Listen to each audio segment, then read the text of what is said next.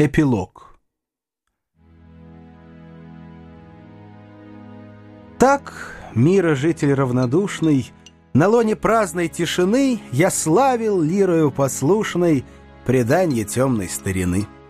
Я пел и забывал обиды Слепого счастья и врагов, Измены ветреной Дариды И сплетни шумные глупцов. На крыльях вымысла носимой Ум улетал за край земной, И между тем грозы незримой Сбиралась туча надо мной. Я погибал. Святой хранитель первоначальных бурных дней, О, дружба, нежный утешитель болезненной души моей! Ты умолила непогоду, Ты сердцу возвратила мир, Ты сохранила мне свободу, кипящий младости кумир. Забытый светом и молвою, далече от брегов Невы, Теперь я вижу пред собою Кавказа гордые главы. Над их вершинами крутыми, на скате каменных стремнин Питаюсь чувствами немыми и чудной прелестью картин Природы дикой и угрюмой.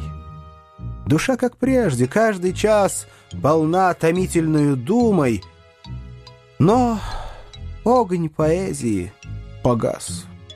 Ищу напрасно впечатлений. Она прошла, пора стихов, пора любви, веселых снов, пора сердечных вдохновений.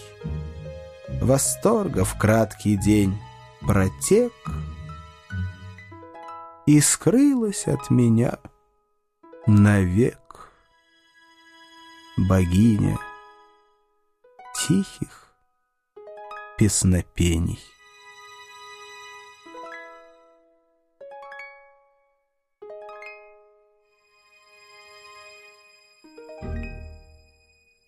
Тысяча восемьсот семнадцатый, тысяча восемьсот двадцатый годы.